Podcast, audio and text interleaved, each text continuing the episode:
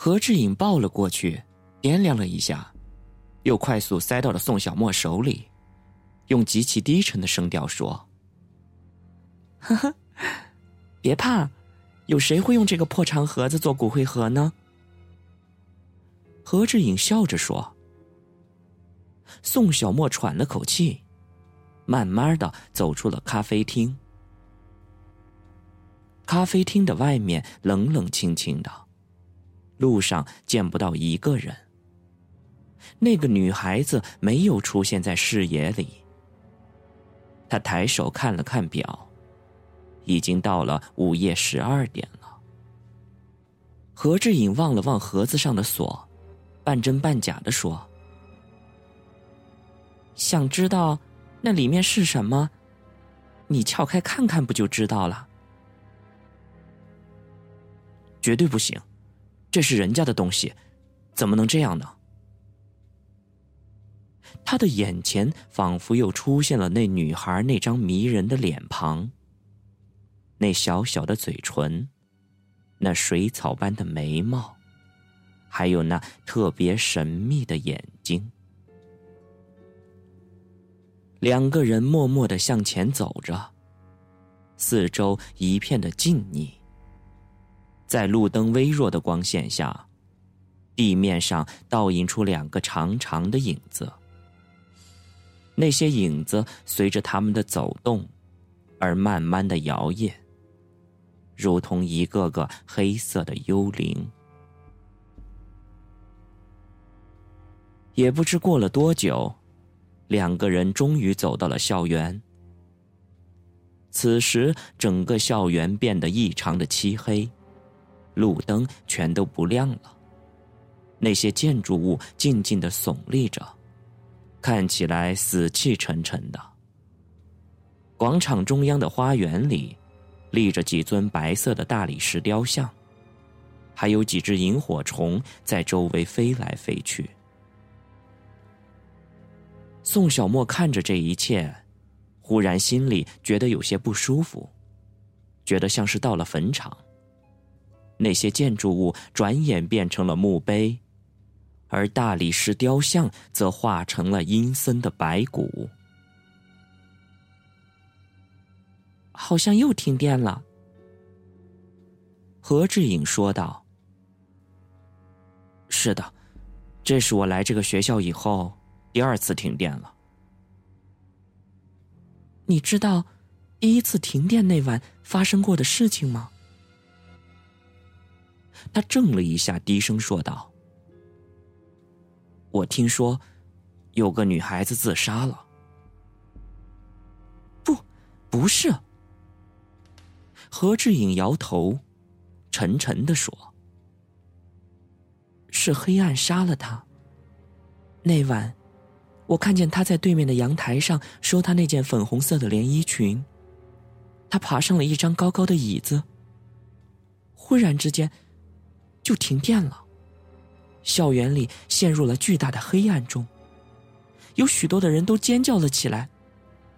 不知道为什么，他一下子就从椅子上跌了下去，跌出了阳台，然后重重的落到了楼下，连救命都来不及喊出来。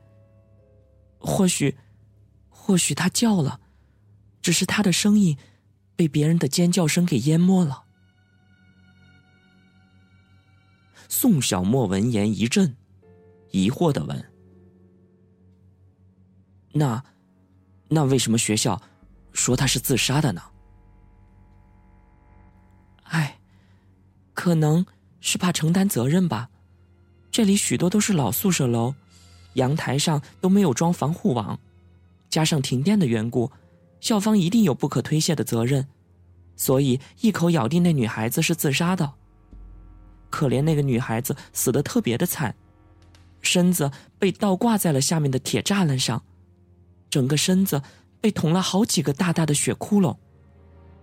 有一天晚上，我我居然梦见她了，她穿着那件粉红色的连衣裙。不不停的哭着，不停的用针线缝他身上的那些那些血窟窿。何志颖喘息着，声音里充满了恐惧。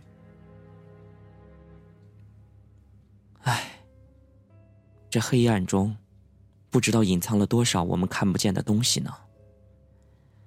好了，我们不谈这些了。宋小沫赶紧打断了他。此时，他似乎看到一个瘦小的影子在前面的楼上缓缓的移动，接着就像受伤的大鸟一样坠落了下来。他甚至还听到了一些骨骼断裂的声音，在空气当中涌动着。何志颖紧紧的挨着他的肩膀，身子轻微的站立着。他尽量把步子跨得慢一些，拼命的抑制住自己的心跳，不让他感觉到他自己内心的紧张。有那么一会儿，何志颖把身体依偎在他宽厚而结实的胸膛里，他并没有拒绝他。他用右手轻轻的揽住了他。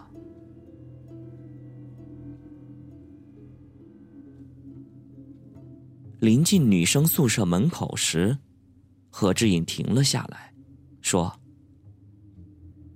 呀，太好了，宿舍楼还没锁，平时这个时间都会锁门的。”哦，那你运气真是不错。时间不早了，你快上去吧，晚上注意休息。你明天还有课呢吧？嗯，谢谢你今天晚上陪我。我就把这个晴天娃娃送给你吧。何志颖把那个白色的小玩偶递了过去。这、这、这个，嗯，啊，好吧，好的，嗯，谢谢你。宋小沫愣了几秒钟，还是故作欢喜的接了过来。听得出来，何志颖的声音是真诚的。他没有理由拒绝这个女孩的礼物，但他更清楚，他手里拿着的是一个死人的遗物。见宋小沫放好了晴天娃娃，何志颖犹豫了一会儿，低着头慢慢的说：“今后无论发生了什么事儿，你。”你都会站在我这边吗？没问题。那如果我遇到了什么危险，你会第一个站出来吗？我发誓，我一定会。好的，再见。何志颖挥了挥小手，微笑着走向了台阶。又回头说了一句：“晚上当心点儿，不要想不该想的东西。还有，那个盒子，你就别打开了，说不定到时候还会吓你一跳呢。”好的，谢谢提醒，再见。他目送着他的背影。看着他渐渐的消失在楼洞的深处，空荡荡的校园里，只剩下了宋小沫一个人。他裹了裹风衣，埋着头向前方走去。男生宿舍楼距离这儿只有两百米的距离，不远处。他隐隐约约听见了有脚步零零落落的响起，接着，又很快消失了。在一个法国的建筑物边上，他点了一根烟。火光闪烁，他静静的盯着手里捧着的盒子，还有上面那个有着邪恶笑容的晴天娃娃。这些东西为什么非要缠上我呢？他真的是鬼娃娃吗？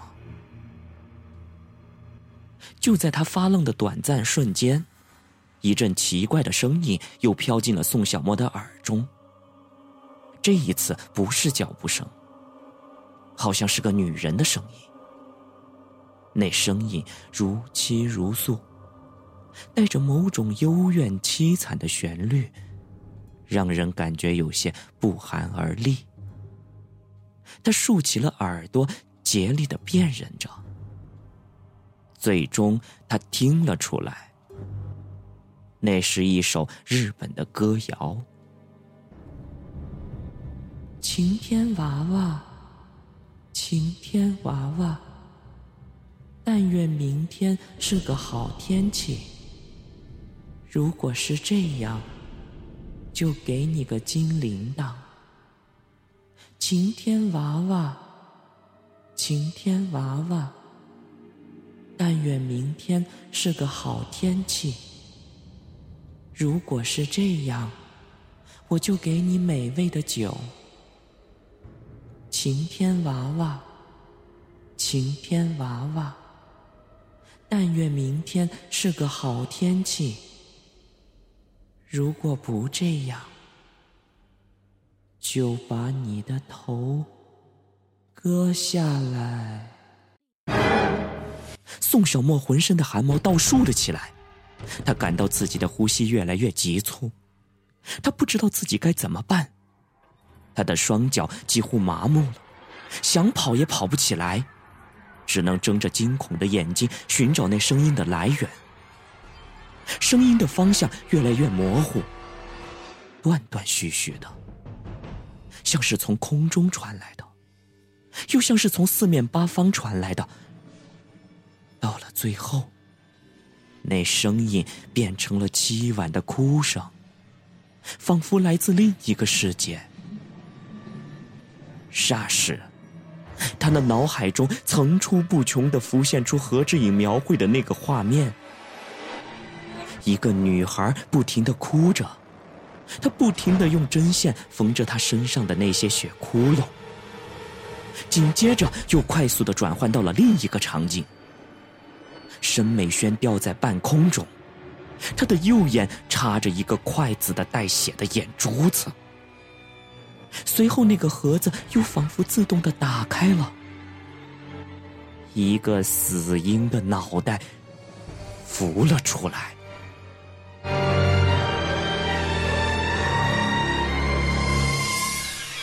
不，不可能，怎怎么会这样？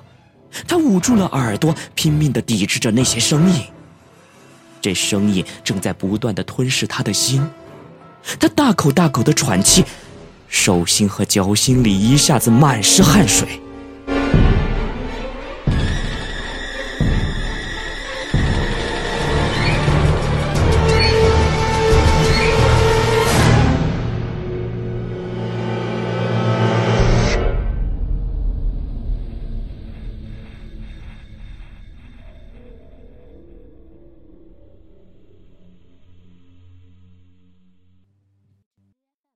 不知过了多久，他缓缓的放开了双手，那声音消失了，周围又变得死一般的寂静。